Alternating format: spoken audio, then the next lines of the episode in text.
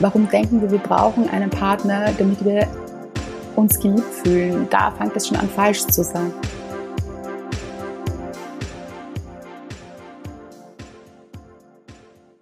Ja, hallo ihr Lieben, ich bin Lina und ich freue mich sehr, dass ihr dabei seid und heute wieder zuhört. Ja, zur vorerst letzten Folge in diesem Jahr. Und es braucht, glaube ich, nicht viele Worte, um dieses Jahr zu beschreiben. Und eines ist deutlich geworden. Dieses Jahr hat, wie wahrscheinlich selten eins zuvor, unsere Beziehungen und auch Sexualität und uns als Menschen, als Individuen so stark beeinflusst.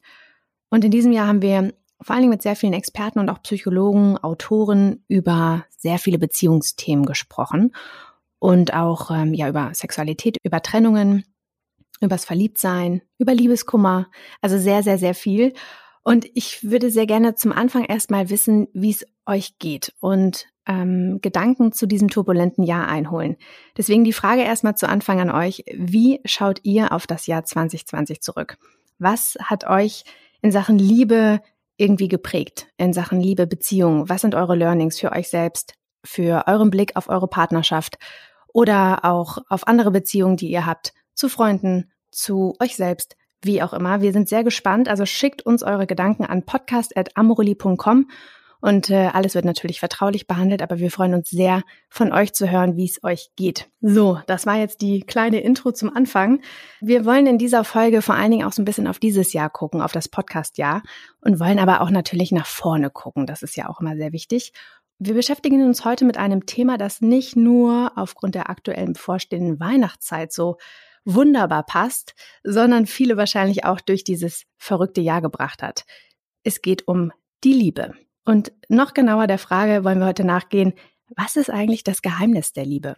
Liebe, das ist ein wirklich großes Wort und für manche ist es auch ein Wort, das schöne Assoziationen hervorruft. Für manche ist es vielleicht aber auch beängstigend. Aber der eine Wunsch vereint uns, und zwar, dass wir uns Glück in der Liebe wünschen. Dieser Frage gehe ich natürlich nicht alleine nach und freue mich dafür umso mehr auf unsere heutige Gästin in der Sendung, die nämlich genau dieser Frage nach dem Geheimnis der Liebe nachgeht. Andrea Weidlich wird heute hier sein. Sie ist Influencerin, hat ihren eigenen Podcast und Blog Gush Baby und nun ist nach ihrem Spiegel-Bestseller Der geile Scheiß vom Glücklichsein ihr aktuelles Buch erschienen und zwar heißt das Liebesgedöns. Und ich freue mich sehr, dass du da bist. Andrea, herzlich willkommen. Hallo, ich freue mich riesig, da zu sein. Vielen Dank für die Einladung. Ja, gerne. Ähm, ob du die Formel nach dem Glück in der Liebe knacken konntest, das erfahren wir im Laufe der Sendung. Und vorab, es gibt auch am Ende noch eine ganz kleine Überraschung, deswegen bleibt auf jeden Fall dran. Und ähm, später kommt auf jeden Fall noch mehr dazu, ähm, ein paar Informationen. Und ähm, Andrea, wir fangen mit so einem kleinen Vorspiel an. Ähm, mhm. Viele kennen dich nicht, viele kennen das Buch vielleicht auch nicht und deswegen fangen wir jetzt mal ganz locker, locker easy an. Und ich habe drei Fragen für dich und würde dich bitten, dass du die einfach mal ganz kurz beantwortest.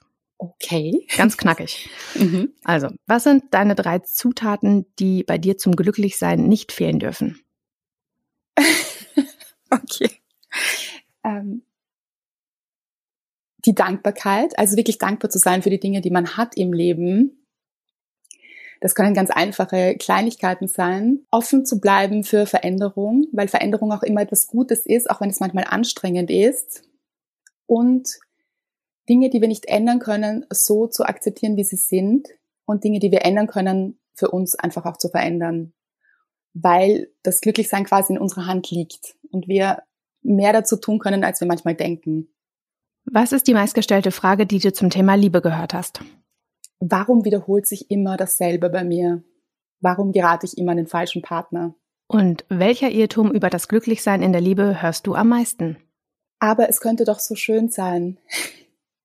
Das kommt wirklich, das kommt wirklich oft und dann sind wir, glaube ich, in einer Illusion, weil es ist, wenn es nicht schön ist, dann hat es einen Grund und ähm, dann kann man sich das anschauen und schauen, wie es schön sein könnte oder aber es auch verändern.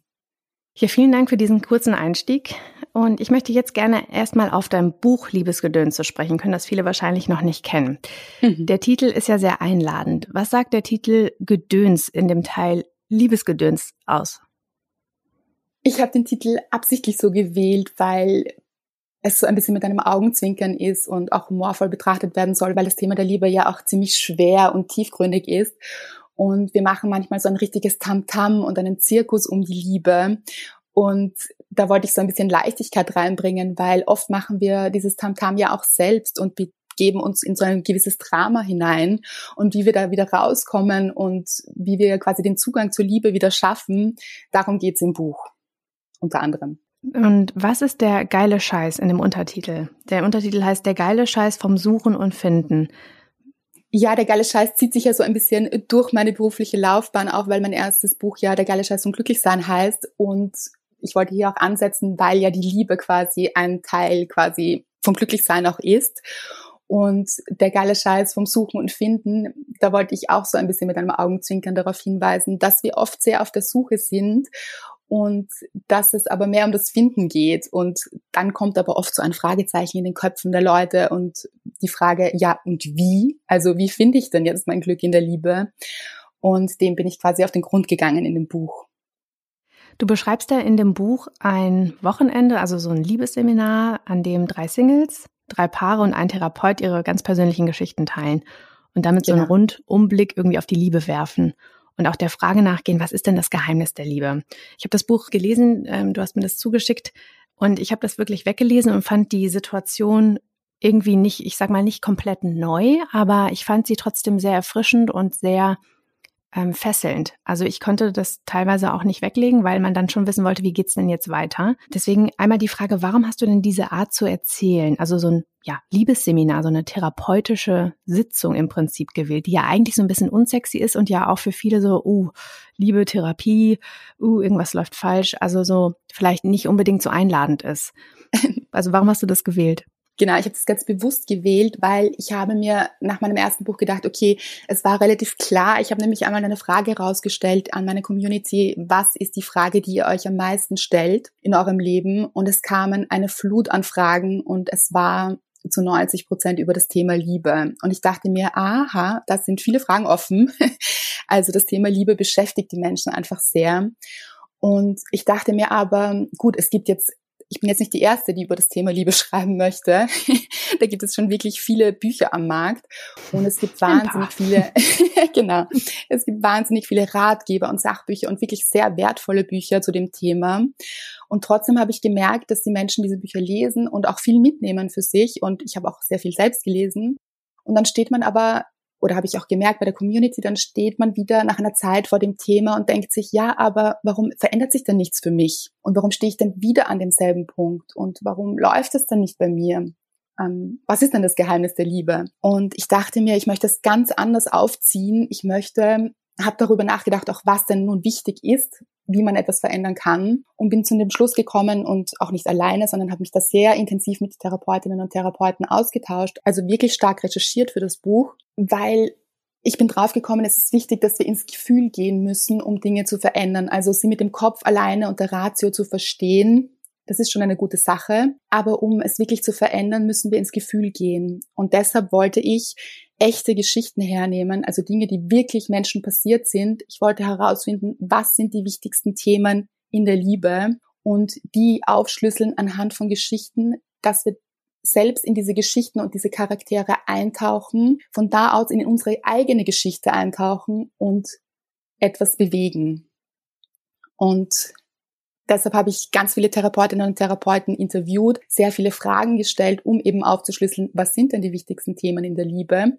Und wir glauben ja immer, wir sind die Einzigen mit diesem Problem, aber so ist es eigentlich gar nicht. Und heruntergebrochen, aufgeschlüsselt, sind das eigentlich immer wieder dieselben Themen. Und das hat dann mit der Zeit ein kleines Puzzle ergeben. Also das Bild hat sich wirklich geschlossen. Und ich habe dann mit dem Einverständnis dieser Menschen auch Schicksale und, und Ereignisse quasi, Erlebnisse von Menschen wirklich einfließen lassen und therapeutische Ansätze eben auch über Geschichten in das Buch verpackt. Und ich habe bewusst dieses Liebesseminar, das ja so ein bisschen schlecht, wie du auch schon gesagt hast, ein bisschen unsexy rüberkommt und ich bekomme das quasi im Buch geschenkt von meinem besten Freund, finde das wahnsinnig ärgerlich und auch gar nicht so toll. Und begebe ich mich dann trotzdem dorthin, ihm zuliebe und dann passiert etwas in mir. Plötzlich beginnt man selbst als Leserin und Leser sich diese Fragen zu stellen. Also das ist die Erfahrung, was mir die Leute schreiben und genau dort wollte ich hin. und es bewegt etwas. Wir wollen ja mal nicht zu viel vorwegnehmen, weil ja. du jetzt schon mehrmals betont hast, dass du sehr viel bewegst und das glaube ich, das hat man auch mitbekommen, also dass du selbst auch eine Reise durchmachst in dem Buch. Mhm. Ähm, deswegen, wir haben jetzt mal so ein bisschen überlegt, wie fangen wir dieses Thema überhaupt an, weil das ist ja wirklich, wie du sagst, ein sehr großes Thema und du bist nicht die Erste, die über das Thema schreibt. Mhm weil es einfach so vielfältig ist. Wir wollen jetzt einmal ein bisschen zurückgucken auf dieses Jahr und nochmal schauen, mit welchen Themen wir uns eigentlich beschäftigt und welche Thesen oder auch Glaubenssätze sind daraus irgendwie entstanden. Wir haben da jetzt mal sechs Stück zusammengestellt und mhm. ich werde jetzt mal immer einen vorlesen, eine These beziehungsweise Glaubenssatz und dann diskutieren wir da einfach mal drüber. Schön. Und genau, ich fange jetzt mal mit dem ersten an. Ich bin auf der Suche nach der wahren Liebe. Diese ich suche nach der wahren Liebe, das ist ein sehr umgangssprachlicher Satz. Und manchmal denken wir ja nach diesen ganzen unzähligen gescheiterten Beziehungen, das war ja eh klar, ne, warum will mich keiner, das hast du gerade auch schon so angeteased. Ähm, alle kennen das Gefühl, wir sind nicht damit alleine und wir fühlen uns manchmal so ein bisschen als Opfer, als Opfer einer Verschwörungstheorie, ähm, so wie einige auch denken, dass äh, Corona eine Verschwörungstheorie ist. Also irgendwas muss da sein, ja. Warum immer ich? Warum werde ich nicht glücklich? Warum habe ich kein Glück in der Liebe? Hm. Was ist denn deine Erfahrung? Also vom Suchen und vom Finden. Das ist jetzt so ein bisschen so die Frage. Sollten wir eher suchen oder sollten wir uns erfinden lassen? Also sollten wir die Liebe finden? und dann ist die Frage, wie. Ähm, was du schon sehr gut gesagt hast, diese Suche, das ist natürlich etwas sehr Anstrengendes und sehr viele Menschen sind auf der Suche und das vermittelt uns aber, dass etwas fehlt und dass wir nicht ganz sind. Deshalb ist Suche, da steckt ja auch, also zum Beispiel auch Sucht kommt auch von Suche. Es kann auch zu so einer gewissen Sucht werden, dass wir immer on the run sind, immer mehr wollen oder eben auf dieser Suche nach der Liebe sind. Und ich würde das verwandeln wollen, weil das eben so anstrengend ist und auch nicht wirklich zielführend, weil gerade wenn wir auf der Suche sind, dann ist es sehr verkrampft und das ist auch das, was wir ausstrahlen nach draußen. Und dann kommt es auch nicht so in Leichtigkeit. Und je mehr wir uns in unsere eigene Liebe bewegen quasi und wieder Freude am Leben haben und es genießen und zelebrieren, desto mehr strahlen wir das nach draußen und das spiegelt uns die Welt auch wieder. Also deshalb würde ich diese Suche quasi in Offenheit verwandeln und schauen, dass wir offen bleiben für das, was das Leben uns zuspielt, welche Menschen es uns zuspielt, weil oft übersehen wir vielleicht jemanden, der sehr gut für uns sein könnte oder die und weil wir so verkrampft sind und etwas vielleicht ganz Speziellem hinterherjagen, das aber im Endeffekt gar nicht das Richtige für uns ist. Und deshalb wirklich offen zu bleiben. Ich glaube, das ist wichtig, sich zu öffnen, auch sein Herz wieder zu öffnen, weil das haben ganz viele Menschen auch verschlossen aufgrund von Erfahrungen, die wir gemacht haben, Dinge, die uns verletzt haben, aus vorherigen Beziehungen oder auch von frühkindlichen Erfahrungen aus unserer Kindheit eben oder anderen Geschichten, die die uns wirklich beschäftigen. Und oft machen wir dann unser Herz zu und sind gar nicht mehr so offen für die Liebe. Also diese Öffnung ist, glaube ich, ganz wichtig. Könnte man das auch so ein bisschen vergleichen mit auf Partnersuche sein? Weil ich frage mich gerade, wenn du sagst, wenn wir suchen, dann wollen wir irgendwie eine Lücke schließen, die in uns ja. ist. Ne? Mhm. Ähm, aber wir müssen ja trotzdem auch, äh, oder ist die Frage, ne, ähm, mhm. aktiv sein und zumindest signalisieren, wenn wir wirklich Interesse haben, ne, einen Partner zu finden oder in eine mhm. Beziehung zu wollen. Passiert das dann unterschwellig oder wie signalisieren wir nach außen, ohne aktiv zu suchen und so verkrampft zu sein, so wie du es gerade ausgedrückt hast, dass wir offen sind? Ja, ich glaube, das passiert automatisch. Also wenn wir uns wirklich öffnen und sagen, es darf passieren und es steht mir zu, auch dieses, ich glaube, viele Menschen haben verloren, diesen Glauben an sich und an die Liebe. Also zu sagen, natürlich steht es mir zu, natürlich bin ich ein Geschenk und es ist schön, anderen Menschen zu begegnen und das ist auch für andere Menschen schön, also wieder, wieder seinen Wert zu erkennen. Und wenn wir das tun und wie du sagst, aber auch offen bleiben und uns öffnen, weil nur zu Hause zu sitzen und zu warten, dass einen das Glück findet, ist natürlich auch nicht so einfach. Und gerade jetzt in der Pandemie fragen sich wahrscheinlich manche, mm wie soll ich das machen mit dem Rausgehen, so groß. Dann kann ich nur sagen, zum Beispiel hat letztens eine Hörerin bei mir geschrieben, sie weiß nicht, also so Online-Dating-Plattformen, das ist überhaupt nicht ihres. Und das kann ich gut verstehen, auf eine gewisse Art. Und ich habe früher auch so gedacht, aber die Sache ist, vielleicht öffnen wir uns einfach auch für neue Wege und schauen, was es bringt. Und dieses Öffnen ist einfach hinzuschauen, aufzumachen und zu sehen, was kommt. Und es kommt dann in einer Leichtigkeit. Also wir hören das ja auch oft, aha, es ist dann jemand in mein Leben getreten, als ich überhaupt nicht damit gerechnet habe. Aber warum ist das dann so? Weil wir losgelassen haben, weil wir nicht verkrampft waren, weil wir einfach offen waren. Da kommen wir gleich auch nochmal zu sprechen drauf. Deswegen ähm, finde ich, gehen wir mal ganz kurz zur zweiten These über, mhm. beziehungsweise Glaubenssatz. Du kannst nicht lieben, wenn du dich selbst nicht liebst. Hm. Das, ähm, das hat mich jetzt so ein bisschen, das passt nämlich ganz gut, weil du das gerade so gesagt hast mit entspannt sein und nicht mhm. so verkrampft sein und bei sich sein. Deswegen dieses Thema Selbstliebe, das ist ja wirklich ein Begriff. Ich traue mich eigentlich gar nicht mehr, den wirklich auch ähm, in den Mund zu nehmen und zu thematisieren. Das ist wirklich einer, der vielen auch zum Hals raushängt. Mhm. Wenn es um Liebe geht, dann ist das aber auch trotzdem ein wichtiger Bestandteil. Also das ist de facto ja etwas, das wir nicht übersehen können. Mhm. Und wenn es um die Liebe geht, gerade aber auch ja um gescheiterte Beziehungen und dann den anschließenden Liebeskummer, dann kommen wir einfach nicht drum herum. Du schreibst auch als Fazit von einem Kapitel, hören wir auf, die Liebe in anderen zu suchen, machen wir in uns selbst den Weg dafür frei. Warum ist es auch bei dir so entscheidend? Wie du sagst, das Thema Selbstliebe ist sehr inflationär als Begriff verwendet in der heutigen Zeit. Also es verwenden sehr viele und wir können das schon manchmal gar nicht mehr hören. Es ist aber trotzdem ein wirklich wichtiger Bestandteil, weil die Frage war ja, du kannst nicht lieben, wenn du dich selbst nicht liebst oder der Glaubenssatz. Ich befürchte, dass es einige Menschen gibt, die andere Menschen lieben, ohne sich selbst zu lieben. Da sind wir nämlich oft dabei, dass wir andere Menschen glorifizieren. Also es fällt uns oft so viel leichter, andere Menschen toll zu finden.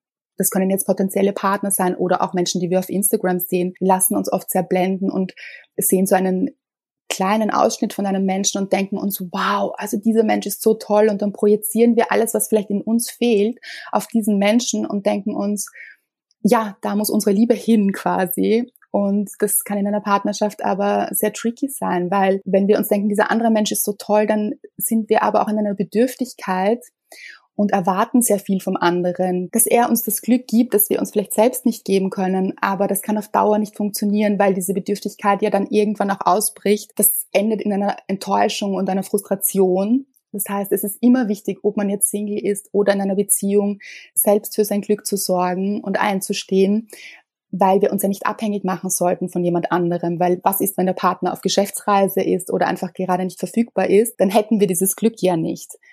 Und ich kann mir trotzdem gut vorstellen, dass jetzt viele sagen, ja, aber wie funktioniert das dann mit der Selbstliebe und immer Selbstliebe? Wie, wie geht das denn? Wie kann ich denn alleine glücklich sein? Und da würde ich wieder auf die Dankbarkeit zurückkommen, einfach so auch auf die kleinen Dinge im Leben zu achten. Also wir sagen immer, Großdenken ist so wichtig.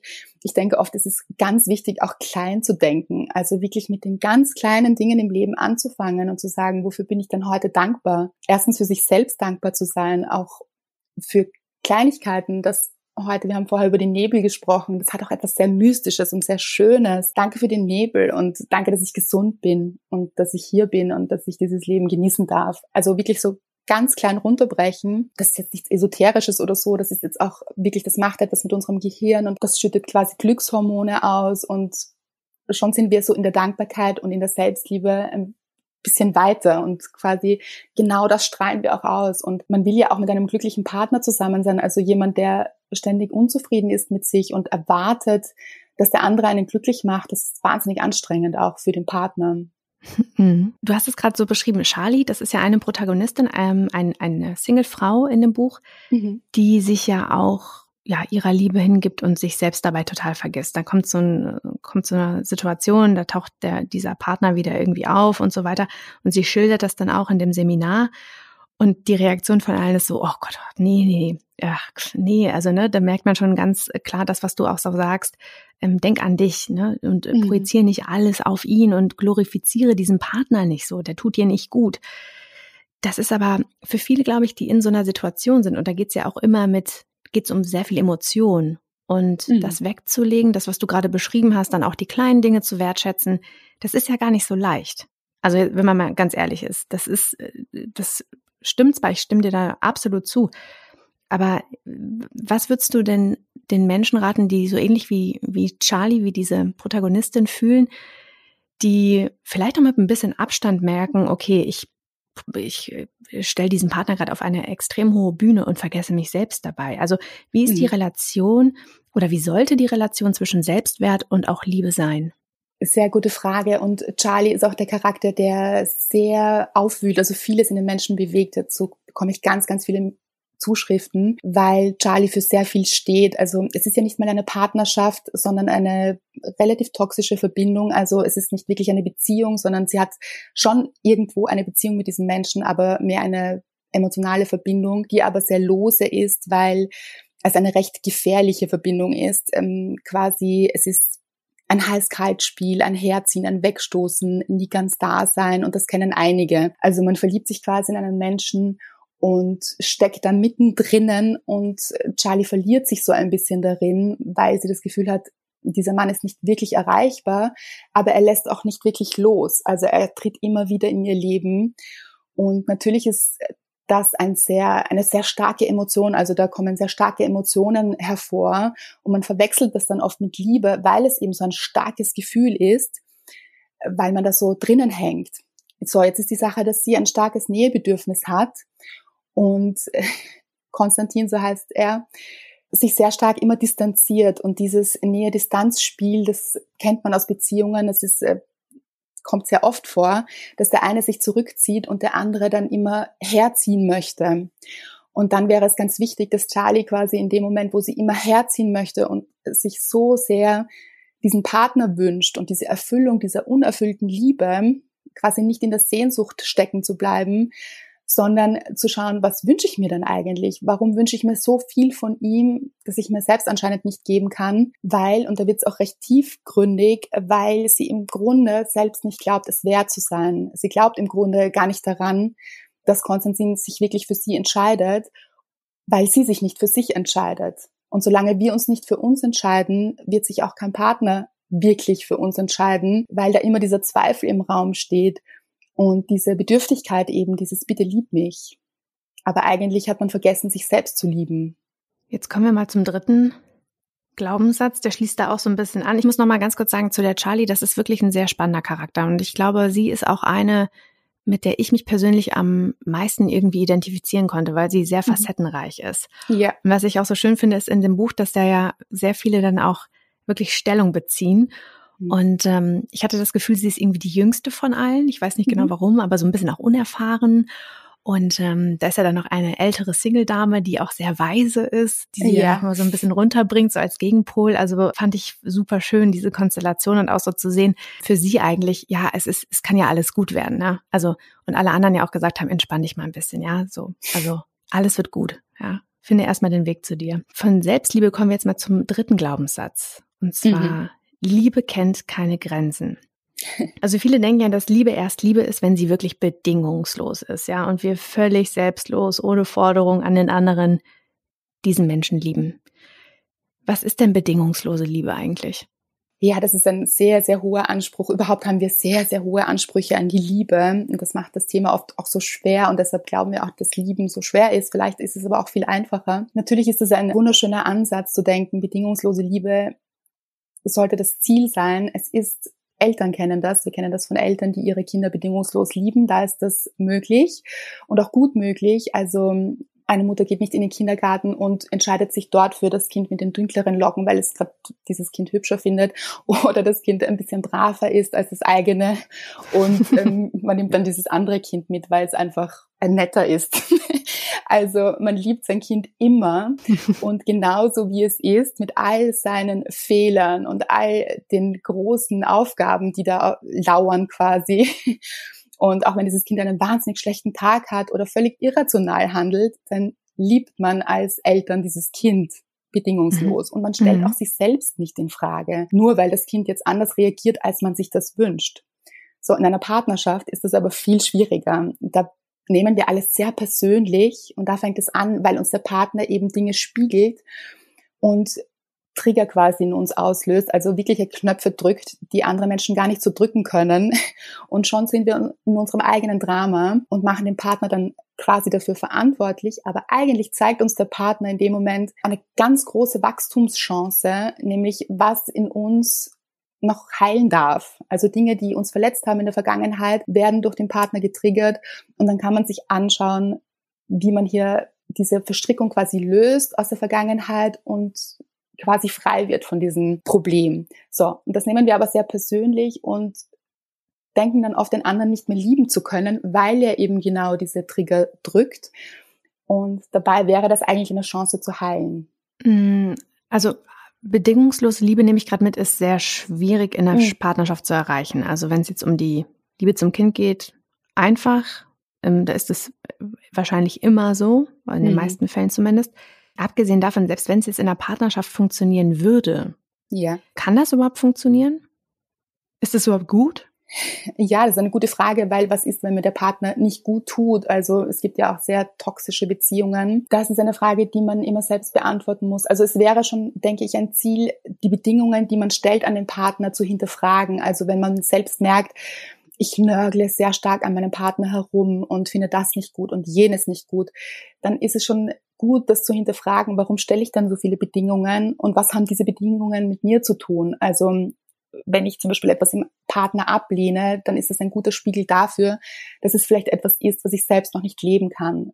Vielleicht halte ich den Partner für nicht aktiv genug und müsste aber selbst eher zur Ruhe kommen. Also man kann sehr, sehr viel lernen von Partnern. Insofern hat das etwas sehr Befruchtendes. Dann gibt es aber, wie gesagt, diese toxischen Beziehungen, wo man vielleicht vergessen hat und sich verloren hat in einer Beziehung und den anderen eben auf dieses Podest stellt und ganz toll findet und vielleicht tut er einem aber selbst gar nicht gut, weil man sich von sich selbst entfernt hat, dann wäre die Bedingung mehr die, die man für sich selbst stellt. Also zu sagen, warum habe ich mich denn verloren und wie kann ich mich wieder finden hier?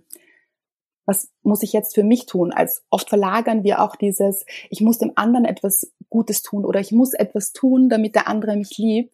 Aber um geliebt zu werden, muss man nichts tun. Hm. Es reicht, man selbst zu sein. Ich habe mich nur gefragt, weil diese uneigennützige Liebe, das hat ja auch was mit, mit ja, auf Augenhöhe zu tun. Ne? Also zum ja. Beispiel, wenn ich so darüber nachdenke, man hat ja auch Forderungen. Also zum Beispiel, ich brauche jetzt irgendwie einen bestimmten Freiraum. Also Liebe aus meiner Perspektive ist ja mhm. oft an Bedingungen irgendwie geknüpft. Also sei es mit, ähm, ich möchte jetzt mit dir schlafen und der andere möchte das jetzt beispielsweise nicht. Oder allein sowas wie, ja, ich bin jetzt halt so, das musst du jetzt akzeptieren. Mhm. Und das ist ja auch in gewisser Weise irgendwie wichtig. Ne? Also das ist also dieses Thema persönliche Grenzen. Mhm. Und die Frage aber da nochmal, was, was könnte denn eigentlich ein Gegenentwurf zu bedingungsloser Liebe sein? Gibt es da einen, äh, einen Begriff für? Begriff kann ich jetzt nicht sagen, aber ich fand es jetzt sehr schön vom Gedankengang, weil es stimmt. Also es ist schon ganz wichtig, bei sich zu bleiben und seine Grenzen zu kennen, mhm. aber auch ganz wichtig, in dieses Verständnis zu gehen vom Partner, also sich quasi reinzufühlen. Und da kommt ja auch eine Szene im Buch, also es gibt so eine Stuhlübung quasi, wo man sich wirklich in den Partner hineinfühlt. Und das kann ein guter Schlüssel sein. Also es ist schon gut zu wissen, wer man ist und was man braucht vor allem und hier auch Grenzen zu setzen und zu sagen, das möchte ich gerade nicht, das ist wichtig, sich dann aber auch zu erklären, warum das so ist und dem Partner zuzuhören, warum er das denn gerne möchte und was denn da dahinter steckt. Und so geht man dann in ein Verständnis hinein, wo man auch wirklich ein Verständnis füreinander entwickelt und das schafft echte Nähe. Weil mhm. wir wollen so oft verstanden werden und dass uns der Partner zuhört oder die Partnerin aber wir vergessen manchmal den anderen zu verstehen und selbst zuzuhören. Also ich glaube, das ist dieses Wechselspiel, wirklich ganz bei sich zu bleiben, zu schauen, was man selbst braucht, aber auch hinzuhören, was der Partner braucht und sich aufeinander zuzubewegen. Da kommen wir direkt zum nächsten Glaubenssatz und zwar nur wahre Liebe ist Liebe auf Augenhöhe. Das ist der vierte Glaubenssatz. Mhm. Wir haben in diesem Jahr auch sehr viel über romantische Beziehungen gesprochen oder Romantik in Beziehungen. Ähm, zum Beispiel mit Jörg Bernardi in Folge 34 oder auch mit Veit Lindau, der immer wieder gesagt hat, ja, Romantik, das ist ja so ein altes Bild. Also ähm, klar gibt es das. Natürlich gibt es irgendwie romantische Beziehungen und auch das ist ja sehr subjektiv. Aber das, was wir so aus den Filmen kennen, das ist ja auch ja relativ neu. Das ist ja noch gar nicht so alt. Erst so ein paar 100 Jahre, so ein bisschen über 200 Jahre alt. Jetzt ist so ein bisschen die Frage im Kontext auch, Liebe auf Augenhöhe und was erwarte ich von dem anderen, ja? Also er muss sich mir völlig hingeben und er akzeptiert mich völlig mit meinen Schwächen und mit meinen Stärken. Zum Thema Liebe auf Augenhöhe, was ist das denn für dich? Also ich würde das wirklich unterschreiben, Liebe auf Augenhöhe, weil das beides ausschließt, nämlich den anderen zu glorifizieren oder abzuwerten. Beides ist nicht richtig, sondern sich wirklich auf Augenhöhe zu begegnen, finde ich großartig und das gilt nicht nur für partnerschaftliche Verbindungen, sondern ganz generell im Leben. Also das gilt für Menschen, weil ich habe das auch im Geilenscheiß zum Glücklichsein geschrieben, niemand ist normal, weil es keine Norm für Menschen gibt. Was ist denn die Norm? Die gibt es gar nicht. Jeder Mensch ist so individuell und deshalb sind wir mit allen Menschen auf Augenhöhe und das sollte auch in Partnerschaften so sein. Und wenn es da ein Ungleichgewicht gibt und wir spüren, dass wir den anderen glorifizieren oder auch abwerten, dann sollten wir immer schauen, dass es wieder sich auf Augenhöhe bewegt und dass wir uns dort auf Augenhöhe treffen, weil es heißt nicht, dass wir uns selbst verlieren, wenn wir dem Partner zuhören, was seine Bedürfnisse sind. Wir können immer noch sagen, das kann ich nicht erfüllen oder da musst du bitte selbst für dich sorgen, weil das muss jeder für sich, jeder muss für sich selbst sorgen, aber wir können auch füreinander da sein in einer Partnerschaft. Das wäre für mich Augenhöhe. Woran erkennt man denn, wenn eine Beziehung nicht auf Augenhöhe ist? Also wenn ich jetzt in meiner Beziehung irgendwie ein Ungleichgewicht habe, gibt es irgendwie so Trigger für? Ja, eben diese Abwertung, die manchmal passiert von einem der Partner, dass man den anderen abwertet und klein macht, das ist einfach nie notwendig. Wir müssen niemand anderen klein machen, um uns größer zu fühlen. Und man sollte aber auch den anderen nicht glorifizieren und unendlich mhm. Groß machen und äh, wie wundervoll er ist. Das hat auch etwas sehr Ungesundes, weil mhm. wir diese Größe in uns selbst auch sehen sollten. Also das hat auch wieder sehr viel mit sehr viel mit Abgrenzen auch so zu tun, ne? sich selbst gegenüber, aber auch dem Partner. Mhm. In deinem Buch geht's ja auch um Paare oder ein Paar, die eine Affäre verarbeiten und irgendwie verhandeln und wieder zueinander finden und hin und her. Und das mhm. ist auch so ein Thema, das vor allen Dingen durch Corona auch sehr viele Paare in diesem Jahr natürlich belastet hat. Da haben wir auch sehr viel drüber gesprochen, auch mit Erik Hegmann, das ist ein Psychologe, zu Anfang diesen Jahres. Und da ging es auch darum, dass man immer wieder neu verhandelt. Also dass man irgendwie merkt, in dieser extremen Situation plötzlich von heute auf morgen mit dem Partner zusammenzusitzen, hat am Anfang was total Romantisches und ist so, ach schön, jetzt sind wir immer zusammen und jetzt sehen wir uns jeden Tag. Und das hat dann irgendwann aber umgeschlagen und war so, oh Gott, jetzt haben wir so eine Routine und irgendwie kommen wir die ganze Zeit aneinander und kommen gar nicht mehr raus und sitzen 24-7 zu Hause. Das heißt, auch da wurden die Grenzen nochmal neu verhandelt und viele Dinge sind auf den Tisch gekommen, die schon irgendwie da waren und so geschlummert haben und dann aber irgendwie explodiert sind. Und da haben sich aber auch nochmal Grenzen verschoben. Also die mhm. persönlichen Grenzen haben sich da, glaube ich, sehr oft verschoben. Deswegen so ein bisschen die Frage an dich, wann ist denn die Grenze von Liebe erreicht? Wenn man, denke ich, nicht mehr in der eigenen Selbstliebe sein kann. Also wenn diese Selbstliebe quasi gestört wird. Da ist aber auch die Frage, stört sie wirklich der Partner oder hat man selbst zu wenig Grenzen gesteckt? Und das finde ich sehr schön, was du gerade gesagt hast, nämlich immer wieder neu zu verhandeln und diese Extremsituationen, die sich jetzt eben durch die Pandemie ergeben oder auch in einem Fall der Untreue, wo man plötzlich so vor den Trümmern vielleicht sogar steht und sich denkt, oh Gott, man stellt seine ganze Beziehung in Frage und vielleicht auch sich gesamtheitlich in Frage. Das passiert oft, wenn man hm. betrogen mhm. wurde. Mhm. Auch da wieder die Schuld bei sich suchen, ne? Ganz genau. Und Schuld ist überhaupt so ein Thema, die wirklich auch versuchen, irgendwann loszulassen und zu sagen, okay, ich gehe da jetzt in die Verantwortung, was ist mein Anteil? Und dann denkt man sich vielleicht, was soll das heißen, mein Anteil, wenn ich betrogen wurde? Aber vielleicht gab es eben in der Beziehung schon vorher Schwierigkeiten und warum ist das überhaupt passiert? Wie konnten wir uns so verlieren quasi vielleicht? Also es kann ja verschiedene Ursprünge haben und da jetzt genau hinzuschauen, wenn man vor diesen Trümmern steht, ist auch eine richtige Chance. Und es ist so, man wünscht natürlich niemanden, es ist so wie bei einer Krankheit, man wünscht das niemanden. Und es kann aber trotzdem eine Chance sein, quasi wirklich zu wachsen und sich so viel besser kennenzulernen und den Partner auch so viel besser kennenzulernen und viel tiefer in die Beziehung zu gehen, würde ich, ich würde jetzt natürlich niemandem Untreue empfehlen, also vor allem, wenn, wenn das ein Wert ist in der Beziehung, den man, den man Gut, dass du das nochmal ganz kurz betont hast. ja, also es gibt natürlich auch offene Beziehungen und da kann es auch sehr gut funktionieren, wenn das Partner so beschließen und das müssen halt beide so beschließen. Aber wenn man jetzt den Wert der Treue in der Beziehung gemeinsam beschlossen hat, und das sollte man auch, finde ich, immer vorher mit dem Partner auch klären, was sind denn meine Werte, was sind deine Werte, treffen wir uns da auch? Also ganz wichtig, finde ich. Hm. Und dann kann es trotzdem zu viel ankommen. Und weil wir sind alle Menschen und das ist, wie gesagt, manchmal sogar auch eine Chance, sich wirklich zu verstehen und zu schauen, was steckt denn dahinter? Hm. Und ähm, können denn auch Paare aus gescheiterten Beziehungen oder aus extremen Situationen, also gescheitert im Sinne von mhm. bedingt durch eine Affäre, bedingt durch hm, Corona und man merkt jetzt eigentlich, dass man ein, ein extremes Beziehungsproblem hat und das ist jetzt gerade an die Oberfläche getreten. Kann man da wieder von vorne anfangen. Absolut. Und das ist so schön, weil ich habe das auch mitbekommen in meiner Recherche. Ich habe mich sehr viel auch mit Paartherapeutinnen ausgetauscht und habe das auch tatsächlich miterlebt. Ich durfte da auch dabei sein, wenn sich Menschen plötzlich so nackt zeigen und vielleicht viel nackter, und damit meine ich eine seelische Nacktheit, als sie es jemals getan haben in der Beziehung, weil es gibt schon sehr viele Paare, die auch so ein bisschen nebeneinander herleben und sich vielleicht so gar nicht im tiefsten Inneren kennen noch, weil sie sich selbst vielleicht auch noch gar nicht kennengelernt haben mit all ihren Ängsten und woher die kommen. Und das alles bricht manchmal auf, gerade dann, wenn es schwierig wird.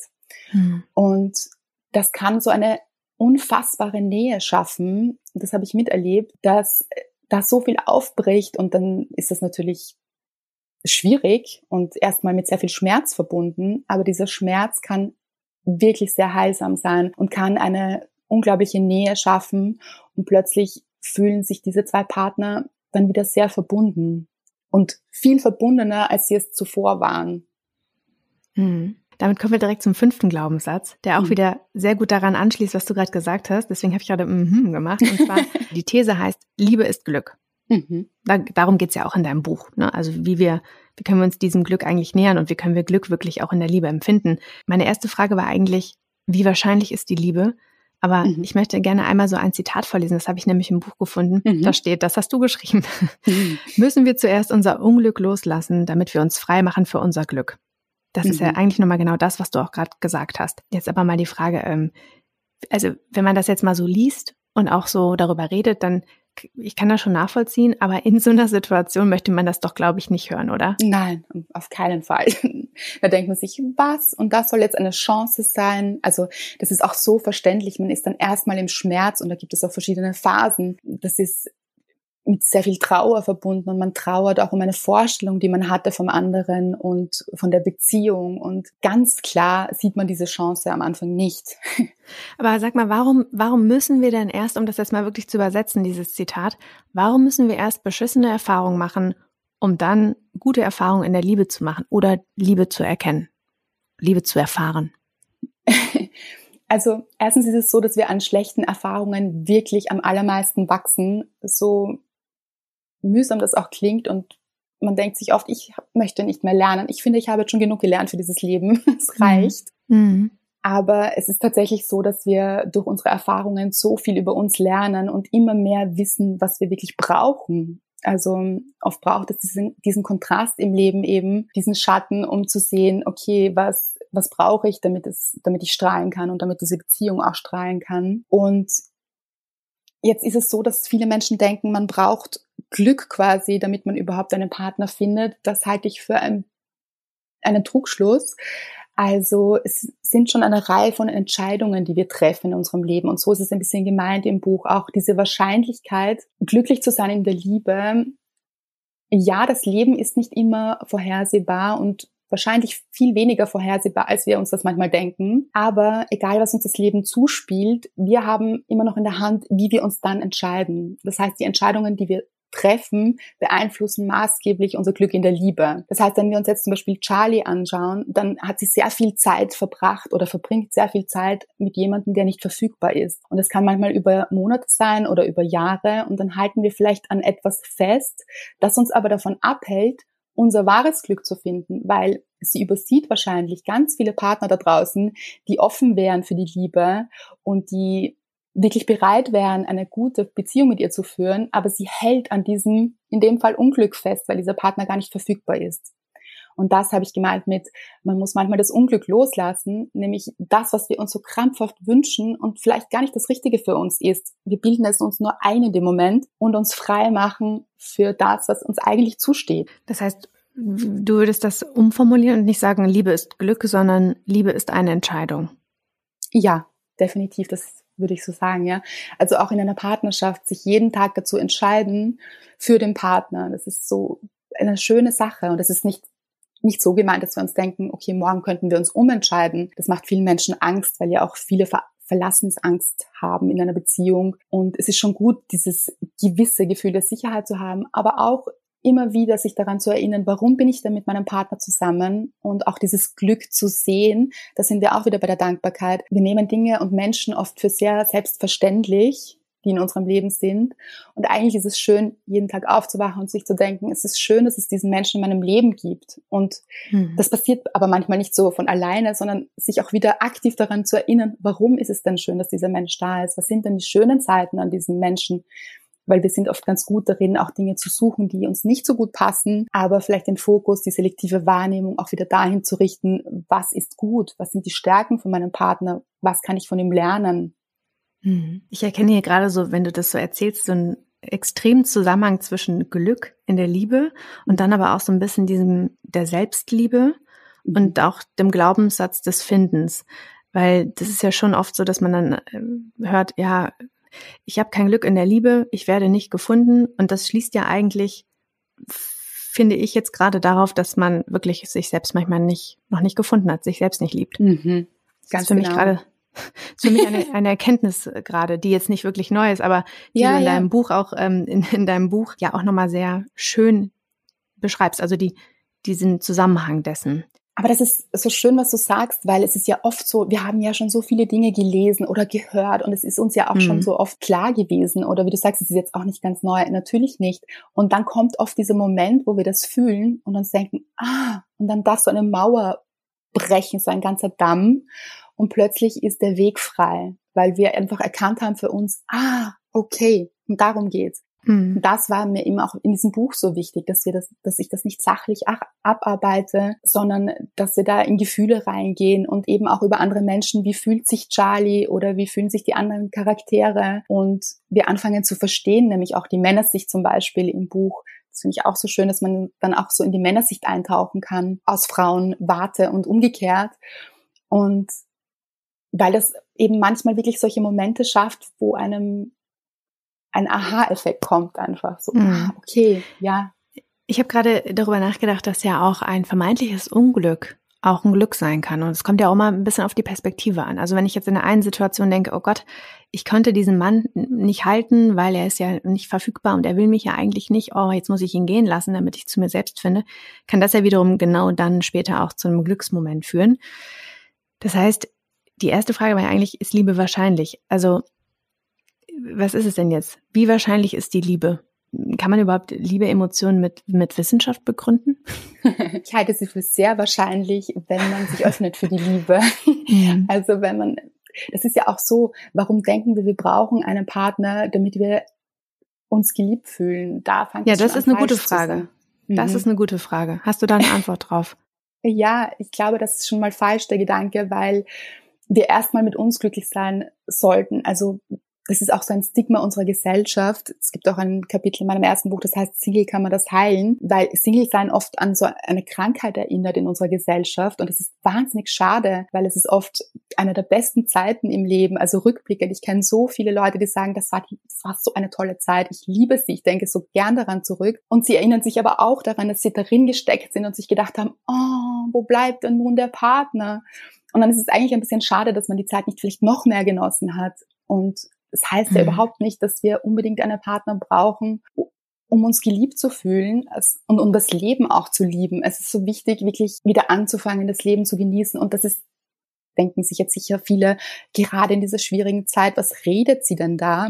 Aber ge genau darum geht's, finde ich, auch in so schwierigen Zeiten, wie sie jetzt gerade ist. Und wir hatten noch geschichtlich gesehen viel schwierigere Zeiten. Also wir werden auch das schaffen. Aber sich hier eben Glücksmomente zu schaffen und zu sagen, doch, ich nehme dieses Leben an, so wie es ist. Und ich glaube, das ist das, was wir wieder lernen sollten, für uns selbst Freude zu empfinden, mit uns selbst und Freude für dieses Leben. Und das ist ja das, was wir dann ausstrahlen. Und dann ist die Liebe so wahrscheinlich, weil sie schon in uns ist und wir das so ausstrahlen und das ist so anziehend auf andere Menschen. Es ging ja darum, dass wir manchmal die Perspektive verändern, um dann auch was Gutes in zum Beispiel in einem Unglück zu erkennen.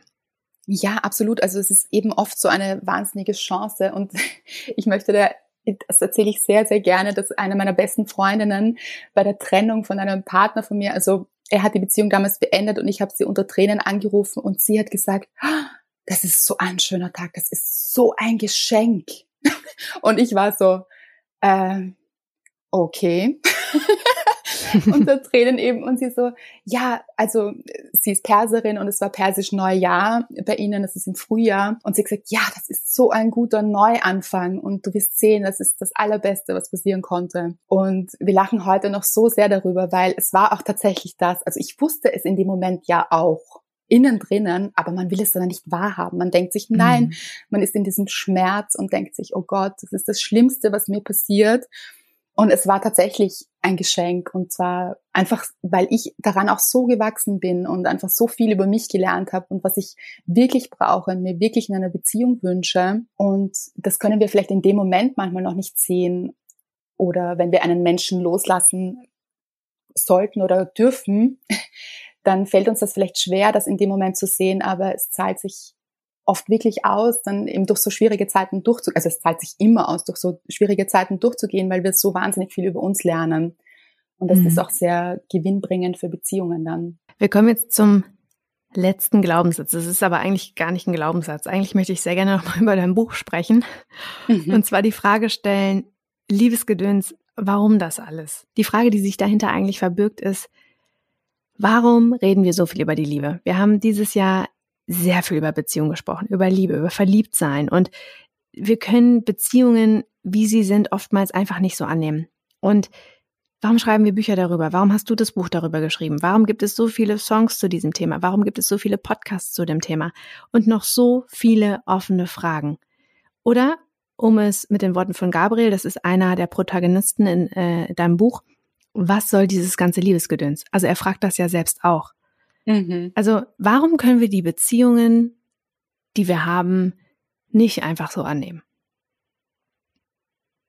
Das Was soll das? Was soll das Gedöns? Was soll dieser Zirkus und Tamtam, das wir da veranstalten? Ich glaube, es ist eben so eine Art von Findungsprozess in uns. Also wir kommen ja auf die Welt und haben zwei Grundbedürfnisse. Das ist zum einen der Wunsch nach Bindung und daher kommt dieser große Wunsch eben auch. Und zum anderen auch, dass wir diese Welt entdecken wollen und es in einem gewissen Maß an Autonomie. Das heißt, wir haben beide diese Wünsche in uns und der Wunsch nach Bindung ist tatsächlich da. Das heißt, dass wir aber die Liebe am Anfang gar nicht in Frage stellen. Also ein, ein Kleinkind geht davon aus, geliebt zu sein, bis eben kleine Einschnitte passieren im Leben oder auch größere und uns das Ganze prägt und diese Verletzungen passieren und wir dann anfangen, die Liebe in Frage zu stellen, uns in Frage zu stellen. Und ich glaube, wir stellen uns deshalb so viele Fragen, weil wir uns wieder dahin bewegen wollen, in dieses Urvertrauen zu gehen, dass es uns zusteht, geliebt zu sein. Und wenn wir anfangen, uns selbst zu lieben, das ist das, was ich vorher eben sagen wollte, diese Freude in uns zu entdecken, diese Lebensfreude, dieses Glück und diese Liebe und das so wirklich zelebrieren und das gelingt auch nicht jeden Tag. Also jetzt bitte auch nicht denken, oh, ich muss mich jetzt jeden Tag selbst lieben, das ist ja auch gar nicht möglich. Und das ist auch so wichtig, finde ich, an der Selbstliebe, das zu betonen, dass gerade wenn wir uns mal auf die Nerven gehen, und ich weiß nicht, wie es dir geht, aber ich gehe mir sehr oft selbst auf die Nerven. Ja, ich gehe mir und, sehr oft auf die Nerven. Ja, ich auch, danke. Und genauso ist es auch mit anderen Menschen und dass das sein darf. Und genau da fängt Selbstliebe an, dass alles sein darf. Und das ist im Leben so, das ist in der Liebe so. Und wenn wir da in diese Akzeptanz gehen und sagen, das darf alles sein und deshalb bleibe ich in der Liebe und gebe mir da umso mehr Liebe, wenn ich mich gerade schlecht fühle und lass es auch raus, diese Gefühle zuzulassen und hm. diese ganze Palette anzunehmen, dann glaube ich, sind wir in der Liebe. Du hast gerade gesagt, wir wollen irgendwie Beziehung und Bindung haben.